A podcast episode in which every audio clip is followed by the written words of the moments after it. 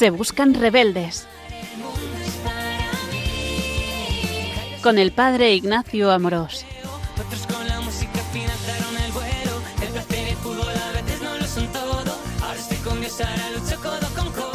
Un cordial saludo a todos los oyentes de Radio María.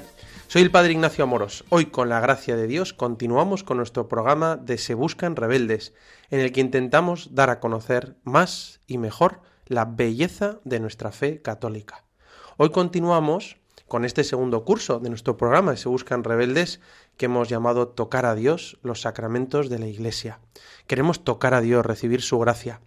En el, programa anterior tuvimos la oportunidad de escuchar a Madre Olga María del Redentor, que nos habló sobre esa belleza de la liturgia, ese misterion, ¿no? La palabra en griego nos introduce en el misterio de Dios. Y hemos estado hablando de esta necesidad de, de participar de los sacramentos y recibir la gracia, esa fuerza de Dios que necesitamos para tener vida cristiana. Realmente los sacramentos son un regalo de Dios. Y por eso hoy no es que queramos simplemente dar el curso sobre sacramentos, sino aprender a descubrir esa grandeza que recibimos en los sacramentos de la Iglesia y cómo entenderlos mejor y cómo vivirlos mejor y cómo entrar en ese misterio de amor en el que Dios se derrama a nosotros. Y muchas veces estás pensando, bueno, yo voy a misa los domingos o a veces entre semana, eh, intento rezar laudes o vísperas, recibir el sacramento de la penitencia, etcétera, ¿no? Pero realmente es cómo puedo entrar en el misterio de Dios para participar, como dijimos, de forma activa y fructuosa en los sacramentos de la Iglesia y así poder disfrutar de estar con Dios, pero para recibir su gracia, su fuerza, su energía sobrenatural, que nos permite vivir como hijos de Dios. Y por eso estamos continuando hablando de esta realidad preciosa de los sacramentos, ¿no? Tocar a Dios, tocar a Dios para recibir su gracia.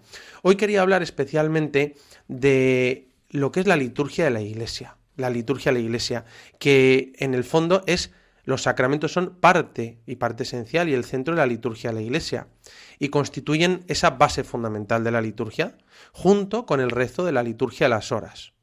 ¿Y qué es eso de la liturgia? Algunos jóvenes me preguntan a qué se refiere, ¿no? Con esa palabra, que a veces puede sonar un poco lejana, ¿no? Incomprensible. Y algunos me han preguntado, ¿es tan importante la liturgia en el mundo de hoy? ¿O es cosa del pasado? Bueno, yo te invito a redescubrir la belleza de la liturgia de la Iglesia. El Papa Francisco, en una carta apostólica, Desidero Desideravi, sobre la formación litúrgica del pueblo de Dios, del año 2022, dice cómo nos invita a redescubrir la belleza de la liturgia cristiana. Incluso este mismo año, en 2023, antes de la JMJ, eh, invitó a todos los cristianos a, a volver al santo altar de Dios a volver a la, a la misa. Es no es lo mismo ver la misa por YouTube, como dijimos en otro programa, que asistir a la iglesia y participar físicamente, ¿no? Igual que no es lo mismo, se lo puede decir una abuelita, que dice no es lo mismo ver a sus nietos por un FaceTime, por una pantalla, o, por YouTube que verles presencialmente, dar un abrazo y achucharles. Pues igual, para nosotros no es lo mismo participar de la liturgia de la iglesia, de la misa, de la confesión físicamente, presencialmente. No es verdad que, que Dios entiende que hay personas que están enfermas o ya con una edad más avanzada y que no tienen esa facilidad para acudir a la iglesia, pero, y Dios da su gracia de otros, a través de otros caminos, hay ministros extraordinarios de la comunión que van a dar la comunión a los enfermos, a los ancianos, pero Especialmente nosotros queremos asistir a la iglesia y tener ese contacto también físico con Dios y con toda la comunidad, con todos nuestros hermanos, que es una riqueza de la iglesia. Yo no sé si te ha pasado, pero Juan Pablo II y luego también Benedicto XVI, yo les he escuchado hablar de la liturgia como el cielo en la tierra, como ese contacto entre la iglesia eh, triunfante en el cielo, la iglesia purgante y la iglesia militante, todos juntos en Dios, con los santos, con la Virgen, alabando y adorando a Dios en la Trinidad. Una maravilla que es el cielo en la tierra, la liturgia de la iglesia. No es una obligación, sino es una riqueza. Y vamos a intentar ahora descubrir algunas ideas que nos puedan ayudar a profundizar en este misterio de la liturgia de la iglesia. Yo no sé si te ha sucedido, ¿no? Pero cuando participas en una comunidad fervorosa en la iglesia, esas celebraciones litúrgicas no son meros encuentros fríos, ¿no? En los que voy a recibir la gracia como si fuera a un supermercado, sino que también son encuentros que revitalizan nuestra fe y nos llenan del amor de Dios. Es verdad que en las últimas décadas quizás hemos podido asistir a muchas ceremonias frías y secas, pero también hay muchos lugares de la Iglesia Católica en los que se vive la liturgia con pasión y fervor. Yo recuerdo cuando hemos estado yendo los jóvenes a África, a Burundi, a Ruanda, a Kenia, a muchos lugares, y ver cómo celebran la liturgia con una pasión que más o menos es, bueno, es el centro no solo del domingo, sino de toda la semana. Pero también en Madrid, también en Uruguay, en Buenos Aires, en muchos lugares, en México, he podido asistir a ceremonias litúrgicas llenas de amor, de pasión, de fervor. Especialmente lo hemos vivido ahora en la JMJ 2023, con el Papa Francisco y un millón y medio de jóvenes adorando el Santísimo. ¿no? Tantos jóvenes que eran la primera vez que participaban de una jornada mundial de la juventud me decían, jamás me imaginé cosa igual. Todos rezando al unísono, cantaban, eh, adoraban al Señor, parecía que se te ensanchaba el corazón y podías tocar el cielo en la tierra. Luego hubo conciertos católicos, todos votando, saltando y alabando a Dios. No ha sido precioso. Bueno, pues somos testigos, muchos de nosotros, de cómo también algunas personas que llevaban años sin ir a misa, después de acudir a una celebración en la que se tiene especial cuidado de la predicación, el coro, la música, las luces, la participación de toda la comunidad, se quedan admirados y me dicen, he estado en el cielo, qué paz, Padre, qué preciosidad es rezar todos juntos. Como la expresión recuerdo que leí una vez del príncipe Vladimir de Kiev en el siglo X, que él cuenta cómo cuando participaron de una celebración eucarística, que les impresionó al experimentarla en toda su gloria y decían, y te cito aquí lo que decía Vladimir de Kiev, decía, no sabíamos si estábamos en el cielo o en la tierra pues no existe tal esplendor o belleza en ninguna parte del mundo. No te lo podemos explicar, solo sabemos que ahí Dios existe entre los hombres. Yo cuando leí esta expresión de Vladimir de Kiev del siglo X, podría repetirla no solo en la JMJ que hemos vivido, sino además en muchas celebraciones litúrgicas, en muchas misas, en muchas adoraciones que ahora mismo se dan por todo el mundo y en el que la gente y todos nosotros los fieles vamos y se nos ensancha el corazón, tocamos a Dios. Como decía Vladimir de Kiev, no te lo podemos explicar, solo sabemos que ahí Dios existe entre los hombres y experimentas el amor de Dios. Y cuando experimentas el amor de Dios, el mundo se hace pequeño y quieres llenar toda tu vida con ese amor de Dios que todo lo abarca, que a todo lo da sentido y que le da esa pizca de ternura, de amor a todo lo que haces. Bueno, a esto estamos llamados en la iglesia, que puedas ir a la parroquia, que cuidemos la música, el coro, la participación de las personas, que se lea bien para escuchar la palabra de Dios, que todos cantemos, respondamos a las oraciones y entonces realmente se, se bueno, se constituye una asamblea que reza al unísono y parece un corazón y una sola alma. De alguna forma a veces se habla como cuando vas a un concierto, a un estadio de fútbol, parece que todo está explotando, todos a la vez, mucho más en la liturgia cuando rezamos todos al unísono con Dios. Y es cuando tocamos el cielo en la tierra. Bueno, esto estamos llamados en la iglesia, como decía Romano Guardini, ¿no? A celebrar la liturgia de forma más esencial de forma más esencial, para entrar en contacto con Dios en unión con todos los hermanos. Esto lo afirmaba Romano Guardini en su libro El espíritu de la liturgia, que la primera vez que fue publicado fue en 1918, en la Pascua en alemán, y que influyó considerablemente en Joseph Ratzinger. Y él decía cómo celebrar la liturgia de forma más esencial, ¿no? Y entrar en contacto con Dios y con los hermanos. Algunos, como estábamos diciendo, lo han comparado como a un concierto en el que todos los participantes cantan al unísono una canción y se produce algo especial o cuando se celebra un gol en un estadio de fútbol. Bueno, salvando las distancias, en la iglesia celebramos la mayor victoria de la historia, la canción más bonita, el gol más fuerte. es la victoria de Jesucristo resucitado, que muestra el poder del amor de Dios. Y esto es otro nivel, cuando se vive auténticamente. Porque cuando el hombre entra en contacto con Dios, las palabras se hacen insuficientes. Así lo expresaba Benedicto, Joseph Ratzinger, en su libro El espíritu de la liturgia, una introducción. Decía, cuando el hombre entra en contacto con Dios, las palabras se hacen insuficientes. Por eso, en la liturgia necesitamos signos sensibles, porque el misterio de Dios va más allá de las palabras. ¿Cuántas veces nos ha sucedido en nuestra vida cuando te enamoras, cuando tienes un encuentro precioso en familia, que vives situaciones que van más allá de las palabras?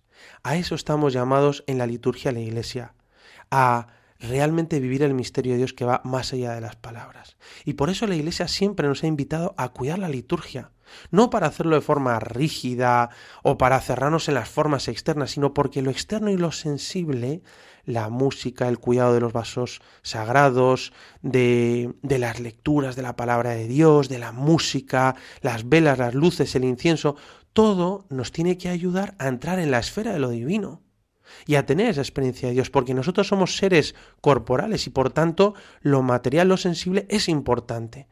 De igual forma lo vimos al explicar los sacramentos, ¿no? que Dios, como nos ha dado cuerpos, nos da su gracia a través de signos sensibles. Pues por eso es tan importante cuidarlo, ¿no? No simplemente ir a la iglesia, voy, paso y me voy rápido, sino no, poder tener momentos de Dios. Como decía, ¿no? Guardini, en el que entramos en contacto con Dios y con los hermanos. Cuando toda la comunidad de los creyentes se une para rezar, toda la parroquia, toda la gente, el cristiano de fe experimenta la expansión y el desbordamiento de su ser, elevado además como una realidad superior, incorporado a una organización universal que es la Santa Iglesia Católica, el cuerpo místico de Cristo. Es lo que decía San, Agustín, que llamaba el Christus totus, todo el cuerpo místico de Cristo. Y esto es, por eso rezamos la misma liturgia en todo el mundo. Y puedes ir a cualquier lugar del mundo que es la misma misa. Qué precioso, qué unidad. Qué maravilla. Vas a Roma, vas a Japón, vas a África, vas a Latinoamérica, a Estados Unidos, a Europa, donde quieras, es la misma misa. Y rezamos la misma liturgia. Como todo el mundo católico unido en el amor y en la oración y en la alabanza a Dios, ¿no? Son momentos en los que tu alma se llena de gozo y de paz. Cuando estás rezando y cantando al unísono con toda la iglesia, parece que el tiempo se detiene, y no importa el espacio, porque estás con todos los hermanos, todos metidos en Dios. Es como tocar un trozo de cielo. Eso mismo escribe San Agustín, cuando en la liturgia presidida por San Ambrosio, que se vivía en la Catedral de Milán, él cuenta que cantaban todos juntos los salmos y parecía retumbar las paredes y se notaba el gozo de la comunión con Dios y con los hermanos. Es, era un momento de, de gozo y que expandía el corazón de los cristianos. Y San Agustín todavía ahí en un proceso de conversión quedaba sorprendido.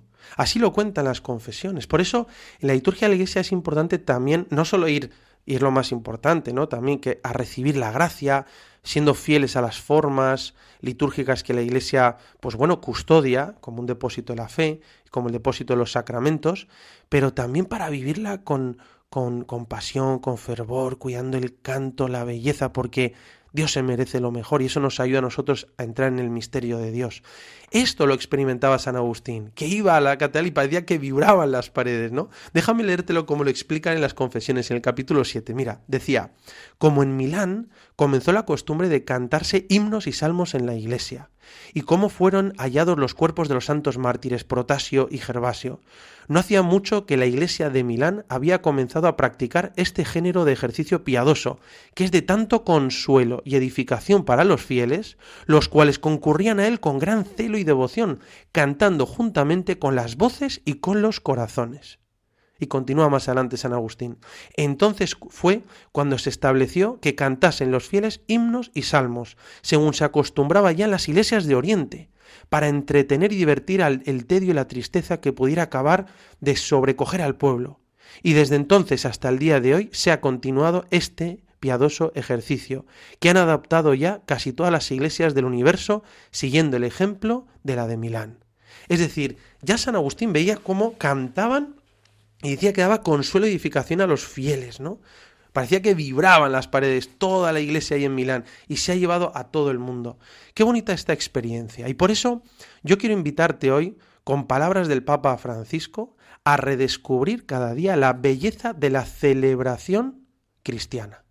Si no has vivido nunca esta maravilla de la liturgia, te invito a que busques una iglesia cerca de tu casa, en la que sepas que se cuida la liturgia, la música, la predicación, porque cuando se vive consciente y activamente la liturgia, el misterio de Dios no se queda solo como algo abstracto, que no se puede asimilar, sino que la acción de Dios ahí en la liturgia se apodera de todo nuestro ser, poniendo en juego las facultades sensibles que tenemos. Y entonces tienes esa experiencia, ese contacto con Dios y ayuda, ayuda a través de los sentidos a entrar en lo invisible de Dios. Ya no es un simple recuerdo del pasado, ni un simple aniversario, es un hecho que tiene el carácter de un acontecimiento presente, del que la Iglesia hace una aplicación actual y del que se participa realmente. Así, nosotros podemos realmente vivir en el hoy un acontecimiento de gozo, de alegría. Ir a los sacramentos, a la Santa Misa, a la confesión, a rezar la liturgia de las horas, pero metidos en Dios. No estar pendiente de la campanita y que si uno tose, sino, bueno, intentar estar centrados en Dios, cuidar los objetos litúrgicos, la música, la predicación, la lectura de la palabra, para que todo nos ayude en el silencio también a entrar en ese misterio de gozo, de alegría de Dios, que expande nuestro corazón y nos hace realmente poder vivir como hijos de Dios. Hacemos un momento de reflexión y continuamos en unos instantes.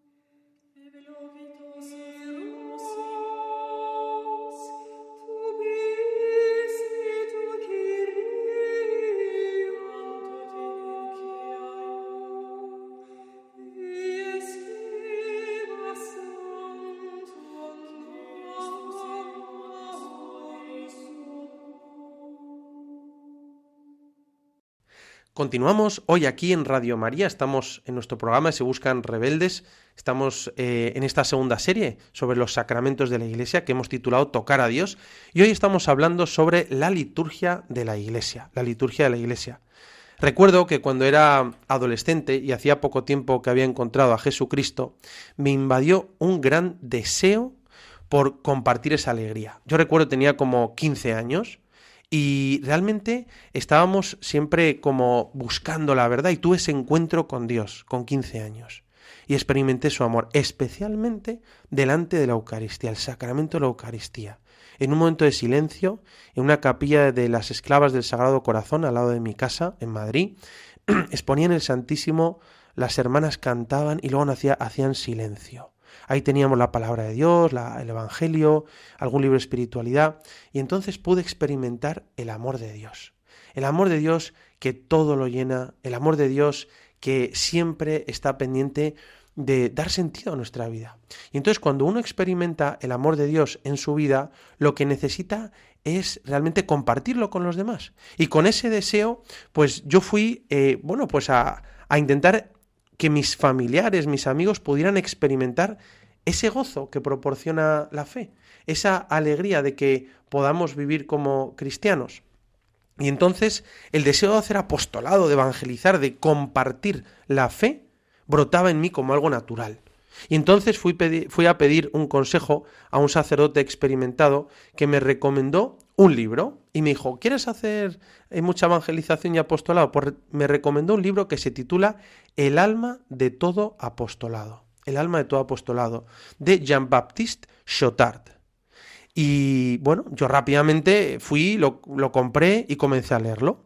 Entonces yo esperaba encontrar numerosas formas de hacer apostolado, trucos para hablar de Dios con más facilidad, ejemplos de los santos, dinámicas para grupos, métodos de evangelización.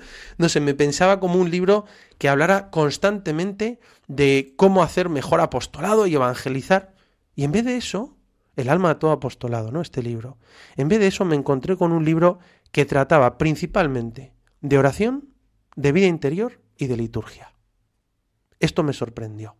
Sí, aquel libro, recomendado por papas y teólogos, especialmente lo recomendó San Pío X, hablaba fundamentalmente de vida espiritual, de vivir en unión con Dios, de configurarse con Jesucristo, de virtudes, de la guarda del corazón y sorprendentemente para mí, trataba también de liturgia, de la liturgia de la Iglesia. Descubrí que la liturgia de la Iglesia es la fuente de la que brota la fuerza y la gracia para poder vivir y comunicar el amor de Dios en Cristo. Y comencé a estudiar y averiguar un poco más sobre ella. Cuando leí este libro, El alma de todo apostolado, es la primera, en mi caso, que yo empecé a descubrir todo este sentido y esta maravilla de la liturgia de la Iglesia. Y por qué es tan importante para la evangelización y el apostolado.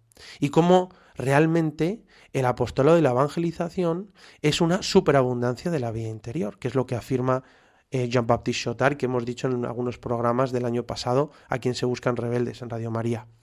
Y por eso yo empecé a averiguar más qué es esto de la liturgia. ¿Por qué es tan importante? Sí, bueno, conocía sobre la misa, la confesión, pero uno de los libros más recomendados para hacer apostolado y evangelizar, fundamentalmente me hablaban de oración, de vida interior y de liturgia. Entonces descubrí que en la liturgia de la Iglesia recibimos la fuerza de Dios para vivir como cristianos y alcanzar la santidad. O sea, Dios en el misterio insondable de la Trinidad es todo amor perfecto y felicidad sobreabundante y quiere comunicar al exterior su vida íntima en un deseo de amarnos y de hacernos partícipes de su felicidad. En la liturgia se produce un intercambio entre el cielo y la tierra mediante el cual Dios nos da su gracia, es la santificación, y los hombres damos culto a Dios y le alabamos por amor. Le damos gloria a Dios. Esto es la liturgia. Dios en su Trinidad, todo felicidad y amor, quiere compartirlo con los hombres y se derrama. Y nosotros volvemos a Dios. Y el puente que une las dos orillas del cielo y de la tierra es Jesucristo, verdadero Dios y verdadero hombre. Él es el que está en las dos orillas. Él lleva a cabo esta conexión. Por eso en la liturgia la tierra se une al cielo en el amor, a través de Jesucristo y de la comunión de los santos. Y se hacen presentes hoy las palabras, acciones, los hechos maravillosos, las enseñanzas preciosas de Jesucristo. Hoy, ahora, como dijimos en la charla de los sacramentos, Jesús sigue actuando en el mundo hoy. Y se hace presente con su amor. Por eso, el misterio de Dios y la Trinidad Beatísima se une a nosotros por Jesucristo a través de la comunión de los santos. Y como Jesucristo es Dios, toda su vida trasciende espacio y tiempo, y los acontecimientos que sucedieron hace dos mil años se hacen presentes ahora. Eso mismo que Jesús, que tocaba y curaba a los enfermos, que predicaba, que bautizaba, que todo lo que hizo Jesús y dio su vida, se actualiza y se hace presente hoy, ahora, a través de la liturgia de la Iglesia. Joseph Ratzinger citando Hebreos 4:7, decía que el hoy de Cristo perdura hasta el final. Y nosotros los cristianos podemos participar actualmente de la acción poderosa de Jesucristo a través de la liturgia. El cielo es Jesucristo en unión de amor con el Padre y el Espíritu Santo y nosotros podemos acceder a Él a través de la liturgia. Esto es la liturgia de la Iglesia. Ahí rezamos todos los cristianos unidos como una familia en el amor, y no solo los que vivimos en la tierra, sino que nos unimos también a todos los ángeles y los santos del cielo y a las almas del purgatorio. Es la unión en el amor de Dios de la Iglesia triunfante, militante y purgante que rezan al unísono, participando todos de la bomba de amor y felicidad que es la Santísima Trinidad. Por eso, eso mismo que vivió, habló, los hechos y palabras de Jesús hace más de dos mil años, se hacen presentes hoy. Y no es que tú y yo nos, nos remontemos hace dos mil años, sino que el mismo Jesús se actualiza hoy, ahora y hasta el final de los tiempos, ¿no? Como hemos leído que decía Joseph Ratzinger en el Espíritu de la Liturgia, el hoy de Cristo perdura hasta el final. Y por eso es ahí donde se produce un movimiento, la liturgia, un doble movimiento que quiero compartir contigo porque nos puede ayudar a ir mejor la liturgia. Ese doble movimiento de la liturgia es un movimiento descendente y uno ascendente. El primer movimiento de esta de la Santísima Trinidad en su amor, en su felicidad que comparte, es el movimiento descendente que se dice catábasis, catábasis, por el cual Dios nos da su gracia, su fuerza y su amor. Este es el movimiento principal, porque es la obra que realiza Dios en nosotros, la santificación. Por tanto, lo primero no es tanto lo que yo haga, sino lo que Dios hace en la liturgia, que derrama su amor a través de Jesucristo, la comunión de los santos, ¿no? Y es la santificación, catábasis, descendente. Primero Dios que baja a nosotros, ¿no?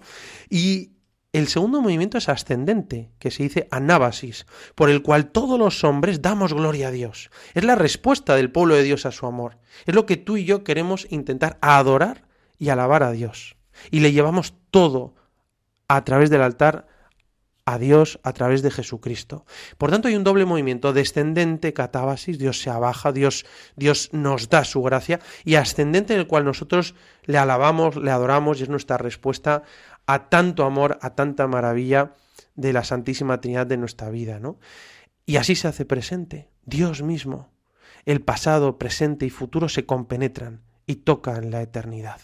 Así lo expresaba también Joseph Ratzinger. Por tanto, la liturgia significa obra del pueblo. O sea, etimológicamente, liturgia es obra del pueblo y hace referencia especialmente al culto oficial que toda la iglesia unida da a Dios. Esto es un poco lo que entendemos como liturgia de la iglesia, el culto oficial de toda la iglesia unida en el amor, en el que recibimos la gracia y en el que nosotros alabamos a Dios. El Concilio Vaticano II, es interesante esto, que su primer documento fue em, promulgado el 4 de diciembre de 1963. El Concilio Vaticano II tuvo lugar desde 1962 al 65. Bueno, el 4 de diciembre de 1963, el primer documento que se aprueba es sobre liturgia, que se llama la Constitución Sacrosantum Concilium, sobre la sagrada liturgia de la Iglesia. Y como recordando que es lo más importante, donde, recibimos esa gracia de Dios y donde le alabamos. Y define la iglesia, de alguna manera nos habla de la iglesia como que es el, es el ejercicio del sacerdocio de Jesucristo en su iglesia, por el que mediante signos sensibles Dios santifica al hombre y el hombre da gloria a Dios. Esta es la definición que ha. Vamos a intentar destacar estos, estos elementos, ¿no? Como, como para entender bien en qué consiste la liturgia. Es la mejor definición que tenemos actualmente no de liturgia en el número 7 de Sacrosantum Concilium. Y significa que es el ejercicio del sacerdocio de Jesucristo, esa mediación que hace Jesús entre el cielo y la tierra, que a través de la Iglesia todos juntos, el cuerpo místico de Cristo y de signos sensibles, nosotros recibimos la gracia de Dios y podemos alabarle, darle gloria en ese doble movimiento ascendente y descendente. Qué bonito recordar que esto es la liturgia. Mucho más que simplemente un encuentro de amigos, una celebración, banquete, sino es mucho más. La, la celebración con Dios, la participación en la Trinidad, en su gracia, a través de Jesucristo y con toda la Iglesia. Y por tanto, déjame bueno, destacar cinco elementos para entender un poco más la belleza misteriosa de la liturgia. El primero es ejercicio. Es decir, la liturgia es vida, algo dinámico, es caminar en la historia con los mismos hechos y palabras de Jesús, que se hace vivo y actual hoy. Por tanto, es algo dinámico, o sea, no es algo estático, algo dinámico, es un ejercicio, es vida. En, en, segundo lugar, la liturgia destaca el sacerdocio de Jesucristo, es decir, la liturgia está presidida por Jesucristo, en la persona del ministro ordenado. Y los cristianos pueden participar por el sacerdocio común de los fieles. Sacerdocio viene a significar esa mediación entre el cielo y la tierra, que es Jesucristo, que preside la liturgia, este, este, culto de Dios, esta santificación de los hombres. En Jesucristo nos unimos todos, especialmente a través del ministro ordenado, el sacerdocio ministerial, que es distinto en cuanto en grado y en esencia, como dice el Lumen Gentium del Concilio Vaticano II y los cristianos a través del sacerdocio común de los fieles. Por tanto, es ejercicio vida que a través del sacerdocio de Jesucristo, que comparte con los ministros ordenados y con el sacerdocio común de los fieles, pueden participar de, ese, ese movimiento entre el cielo y la tierra. Dice, y además el tercer elemento sería la iglesia. ¿Por qué? Porque participa toda la familia de Dios, el cuerpo místico de Cristo, que une a la iglesia militante, purgante y triunfante, todos juntos, el Christus totus, todos unidos en Cristo, en Dios.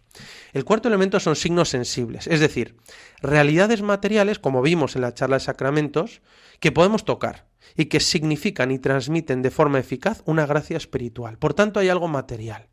Hay agua, hay aceite, hay imposición de manos, hay palabras, hay luces, hay música, signos sensibles que significan y transmiten la gracia espiritual de Dios. Y en quinto lugar podemos destacar eh, digamos, los fines de la liturgia, que es dar gloria a Dios y la santificación de los hombres. La gloria de Dios y la santificación de los hombres, como hemos dicho antes, en ese movimiento descendente y ascendente. El movimiento principal es el que hace Dios, que es descendente, catábasis, por el cual nos da su gracia, nos ayuda, nos ama. Él se abaja a nosotros, comparte su amor y su felicidad a la Trinidad. Y, en segundo lugar, está el movimiento ascendente. Nosotros queremos ofrecerle a Dios, darle gloria, alabarle en el amor. Y nosotros, cuando adoramos a Dios, no adoramos con una adoración servil, adoramos como enamorados. Te amo tanto, Señor, que te adoro, que te adoro, como le dice un enamorado a su enamorada. Por eso, esto es la liturgia de la Iglesia, ¿no? Vamos a leer ahora la definición que dice Sacrosantum Concilium, a ver si la podemos apreciar cada vez más. Dice, se considera la liturgia como el ejercicio del sacerdocio de Jesucristo.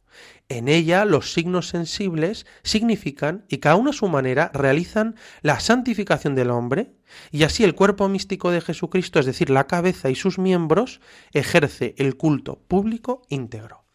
Lo que hemos dicho, el ejercicio, la vida, algo dinámico, que se hace actual de Jesucristo a través de su sacerdocio, se hace un puente entre el cielo y la tierra. Siempre recuerdo esa, esa expresión del beato Carlo Acutis, ¿no? Que dice que la misa es una autopista entre el cielo y la tierra. Ese movimiento, veis, ascendente y descendente. Que la iglesia todos juntos, a través de signos sensibles, damos gloria a Dios y recibimos la santificación. Ese, en ese movimiento descendente que es el más importante. Bueno, esto es la liturgia de la iglesia.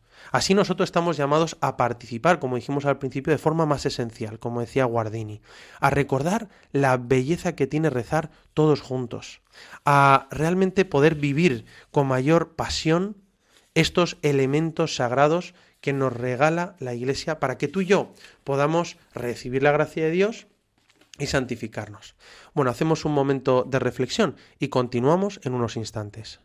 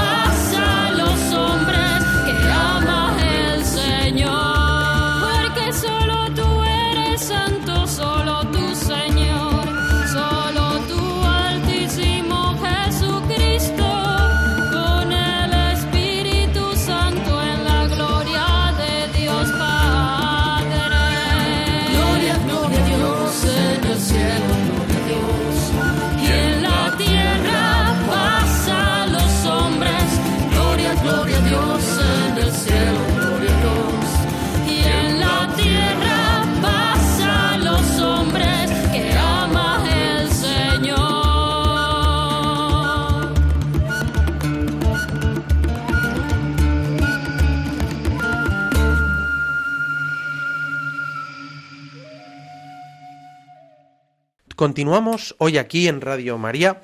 Estamos en nuestro programa de Se Buscan Rebeldes hablando sobre los sacramentos. Hoy en concreto estamos hablando sobre la sagrada liturgia de la Iglesia, que hemos titulado El cielo en la tierra. Y estamos explicando cómo la liturgia de la Iglesia hemos, hemos estado un poco compartiendo que cómo tenemos que vivirlo con no solo para tocar a Dios y recibir su gracia, que es lo principal, sino fundamentalmente para tener ese contacto con Dios, con nuestros hermanos, cuidando la música, la liturgia, la predicación, con ese cuidado, con ese mimo, para que a través de los signos sensibles podamos entrar en el misterio de lo invisible que es la Santísima Trinidad y cómo en ese doble movimiento eh, ascendente y descendente Dios comparte su amor y su gracia con nosotros. Y ahora continuamos aquí en nuestro programa intentando profundizar en este misterio, este misterio del amor de Dios que es la liturgia. ¿Y por qué es tan importante, no? La misa, la confesión, la liturgia a las horas que rezamos por los sacerdotes, el oficio divino, los religiosos y muchos laicos también, rezando los salmos, la lectura de la palabra de Dios, las peticiones, oraciones como el Padre Nuestro, y luego todos los sacramentos en el que Dios nos toca.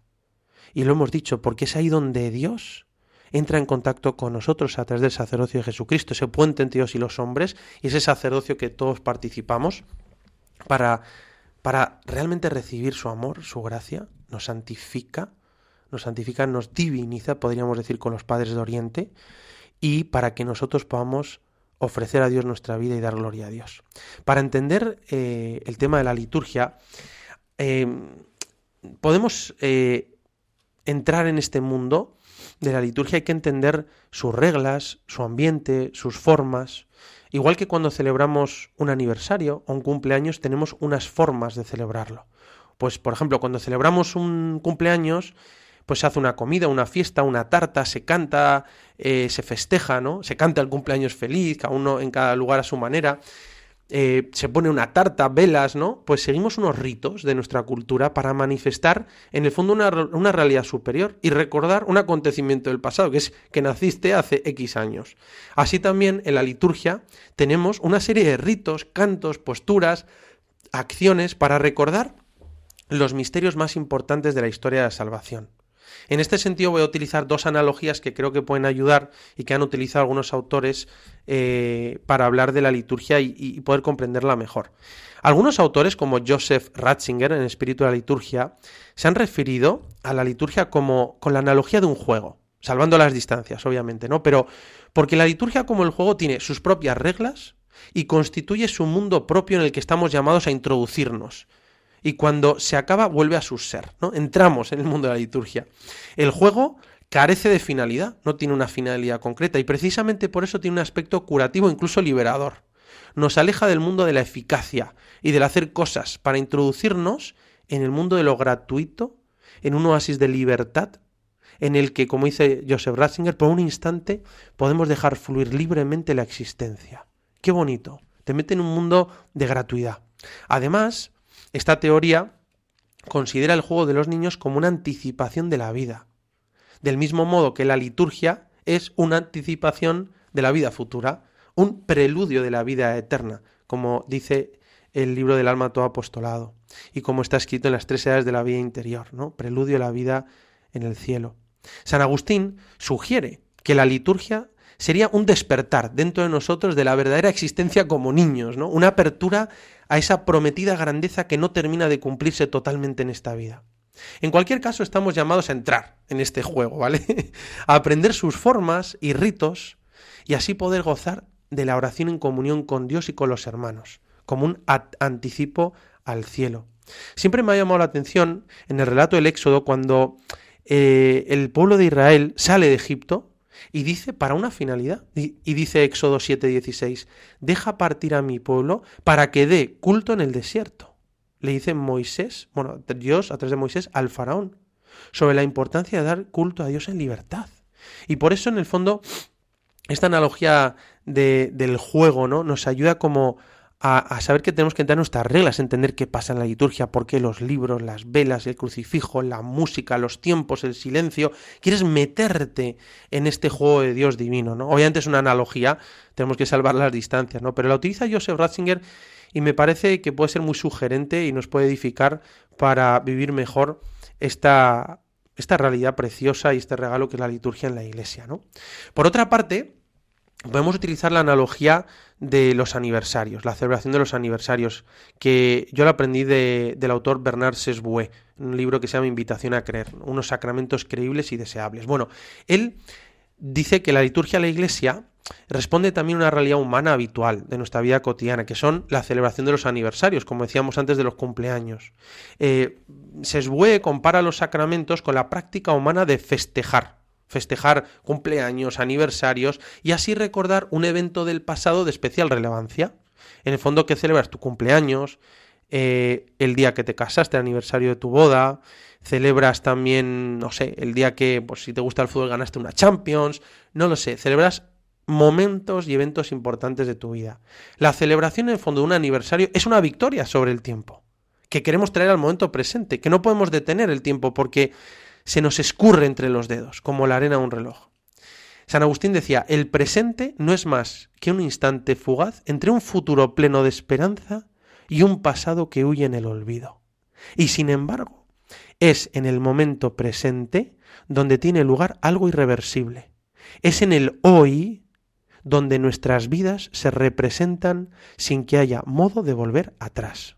Por eso, de vez en cuando, y sobre todo aprovechando alguna cifra redonda, necesitamos trazar entre el ahora y el pasado una línea virtual que recapitule el tiempo transcurrido. En el fondo lo que estamos hablando aquí es que queremos dar importancia a algo que pasó en el pasado, lo traemos al presente con un aniversario y además que haga como una referencia a toda nuestra vida. Celebrar un aniversario es un modo de hacer actual nuestro pasado. Es un ejercicio de nuestra memoria, gracias a la cual podemos de algún modo trascender el tiempo y volver a ser contemporáneos de nuestra juventud. Por eso hemos dicho antes que, y, utilizando también una frase de, Ratzinger, cómo en la liturgia nosotros podemos traer al hoy lo que pasó hace dos mil años, especialmente la pasión, muerte y resurrección de Jesucristo, el misterio pascual. El aniversario no, mucho más que un aniversario, el evento, el acontecimiento más grande de la historia de la humanidad que se tiene que hacer presente hoy aquí. Un aniversario nos ayuda a confirmar el sentido de nuestra existencia. Hacen falta dos puntos para marcar la orientación de una línea recta, ¿no? Dos puntos, nos dice la geometría más elemental. Los aniversarios nos permiten establecer la orientación profunda de nuestra vida, porque nos recuerda de dónde venimos y a dónde queremos ir. Nuestro cumpleaños, nuestro nacimiento, nuestra boda, el día, por ejemplo, de los sacerdotes que me ordené sacerdote. De igual forma que celebramos aniversarios recordando los grandes eventos de nuestra vida, la vida de fe quiere recordar los grandes acontecimientos de la historia de salvación. Y especialmente, como hemos dicho, hacemos memoria de la pasión, muerte y resurrección de Jesucristo, mediante los cuales salvó el mundo y reveló el amor de Dios por los hombres.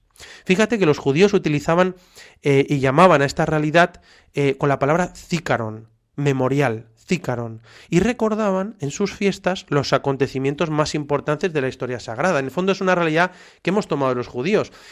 En ese sentido es, me parece interesante siempre conocer las fiestas judías, ¿no? Para, para entender a Jesús necesitamos conocer el Antiguo Testamento, ¿no? Como decía San Jerónimo, ignorancia de las Escrituras es, ignorancia de Cristo. Y por tanto, conocimiento de las Escrituras es conocimiento de Cristo. Y cuanto más conozcamos a Jesucristo, más podremos amarle. Y por eso conocer las fiestas judías como el Pesaj, la Pascua, Shavuot, Sukkot, Hanukkah, Hashanah, Yom Kippur, todo esto nos ayuda a conocer mejor la tradición de la Iglesia. ¿no? Los judíos recordaban en la Pascua ese evento salvífico en el que habían, digamos, salido de la esclavitud de Egipto para entrar en la tierra prometida, ¿no? que, obviamente es, es una prefiguración de lo que iba a ser el bautismo, como los cristianos a través de las aguas del bautismo, igual que los judíos de las aguas del Mar Rojo, consiguen llegar a la libertad gloriosa a los hijos de Dios, ¿no? Pero realmente nosotros utilizamos esta palabra, cícaron, judía, memorial, y la hemos llevado a plenitud en Jesucristo. Él es el Dios hombre. Y por tanto, sus acciones y palabras trascienden espacio y tiempo. Y no solo hacemos memoria de un aniversario, sino que los acontecimientos de la vida de Jesús se hacen presentes y se actualizan ahora, especialmente la liturgia de la Iglesia, y Jesús se hace contemporáneo nuestro. Eh, Joseph Ratzinger dice encaminarse hacia el interior de la contemporaneidad con el misterio pascual de Cristo. Vamos a intentar traducirlo, digamos, al lenguaje de hoy, ¿no? Y es cómo Jesús se hace presente hoy, ahora. Ese mismo evento en el que Jesús dio su vida por nosotros y resucitó y lo hizo todo nuevo, se hace presente hoy, ahora, a través de la liturgia de la Iglesia. Qué bonito que nosotros podamos participar de ese evento y podamos realmente vivirlo en su plenitud. No es que nosotros simplemente nos remontemos al pasado o que recordemos acontecimientos del pasado, sino que las palabras y acciones de Jesucristo llegan al hoy y hasta el final de los tiempos. Por eso todos los días celebramos el aniversario, entre comillas, que es mucho más que eso, de la pasión, muerte y resurrección de Jesucristo, todos los días. Hoy y hasta el final de los tiempos. Por eso dijo Jesús, haced esto en memoria mía. Y lo entendemos como memorial, cícaron, llevado a plenitud, un hacer presente, en el que actualizamos sacramentalmente, es decir, con signos sensibles, el misterio pascual de Jesucristo. Y un día a la semana reservamos toda la jornada para Dios y organizamos todo el año en torno a los grandes aniversarios de Jesucristo y de la historia de salvación. ¿Para qué? Para hacer memoria y para hacerlos presentes en el hoy. Así lo enseñó eh, distintos autores como Joseph Ratzinger, Jean Corbon, Bernard Sesbue. Qué bonito nosotros podamos hacer presente hoy a Jesucristo. Pero quería terminar este programa además de entendiendo este misterio precioso de la liturgia en el que podemos todos participar, en, este misterio el amor de Dios, de la Trinidad, que se vuelca en nosotros y que nosotros podemos llegar a Él a través de Jesucristo y ofrecer nuestra vida y santificarnos y darle gloria, también es muy importante recordar que hay una relación estrecha entre la liturgia y la vida cotidiana y la vida nuestra. Es decir, hay una relación directa entre liturgia y vida. Así lo afirma, por ejemplo, Jean Corbon, un autor muy importante y muy interesante en su libro Liturgia Fundamental, Misterio, Celebración, Vida. En el fondo, el contacto con Dios y la oración, es decir, el, ir a misa, los momentos de oración fuertes, vividos en verdad y de forma auténtica, llevan inevitablemente a vivir mejor, a amar más, a servir, a estar más contentos, a tener más esperanza. Es decir, acudir a los sacramentos nos tiene que llevar a esto.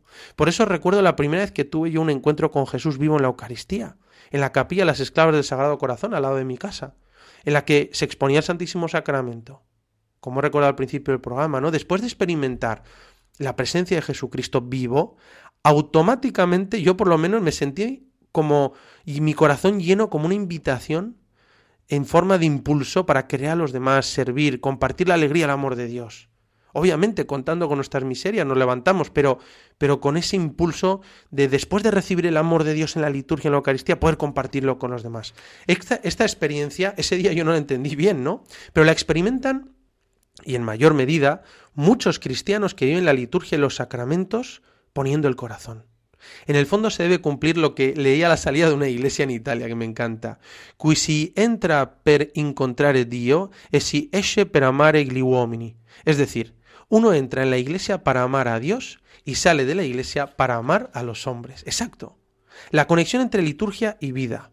Y se podía resumir de la siguiente manera, ¿no? En la liturgia, de manera especial en el bautismo y la Santa Misa, recibimos la gracia de Dios para poder tener vida sobrenatural, de fe, esperanza y amor.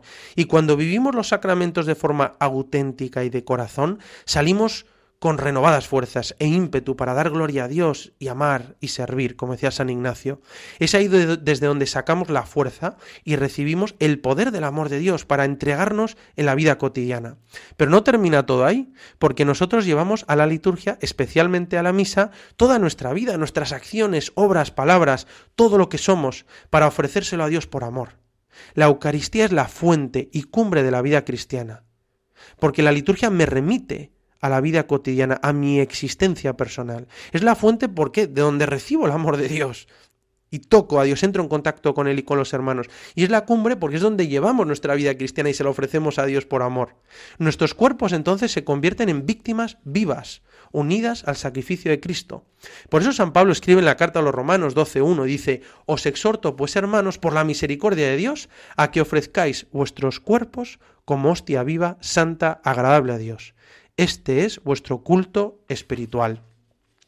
Hace unos años, te cuento una anécdota, fui a ver a un, a un, amigo mío que trabajaba en un conocido despacho de abogados y al llegar me confesó que recientemente había descubierto que podía ofrecer su trabajo diario entre gente, carpetas y papeles para dar gloria a Dios y santificarse él mismo.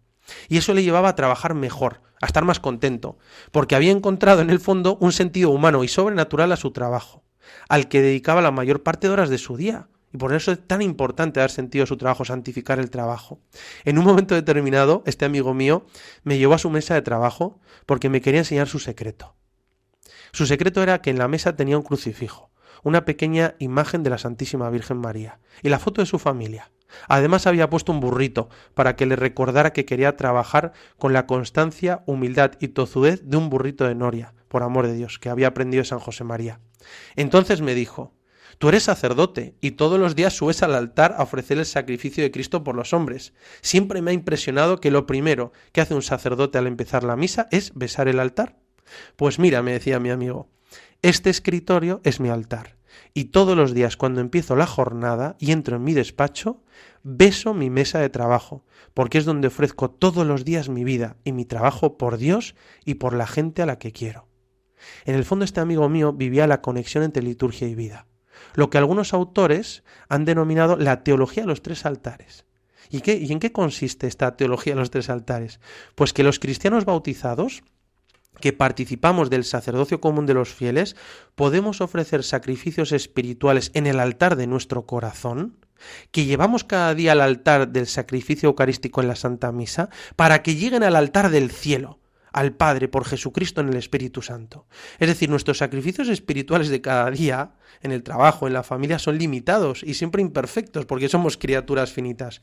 Pero cuando unimos nuestros sacrificios al sacrificio perfecto y eterno de Jesucristo, con el que reveló su amor y salvó al mundo, en la misa, a través del sacerdocio común de los fieles, tiene la capacidad, a través del sacerdocio ministerial, del ministro ordenado, de llegar al cielo para dar gloria a Dios y santificarnos. Así lo expresó San Ireneo. La gloria de Dios es la vida del hombre y la vida del hombre es la visión de Dios. Y así podemos conectar la liturgia con nuestra vida. Nuestros sacrificios diarios, hechos por amor, los ofrecemos en el altar del mundo y en el altar de nuestro corazón para que puedan llegar al altar supraceleste en el cielo.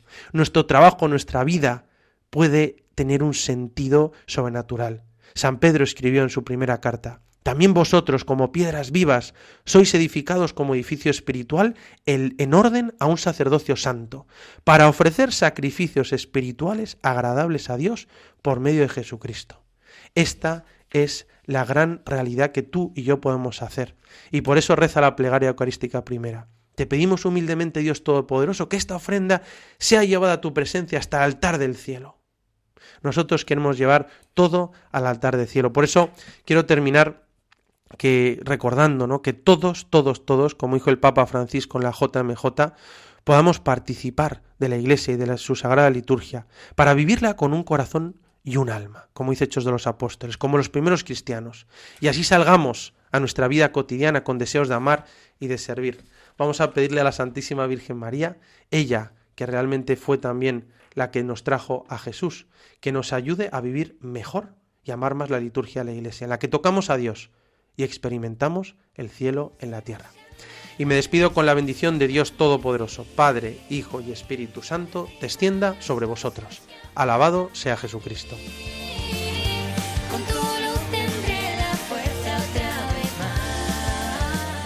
Se buscan rebeldes. Con el Padre Ignacio Amorós.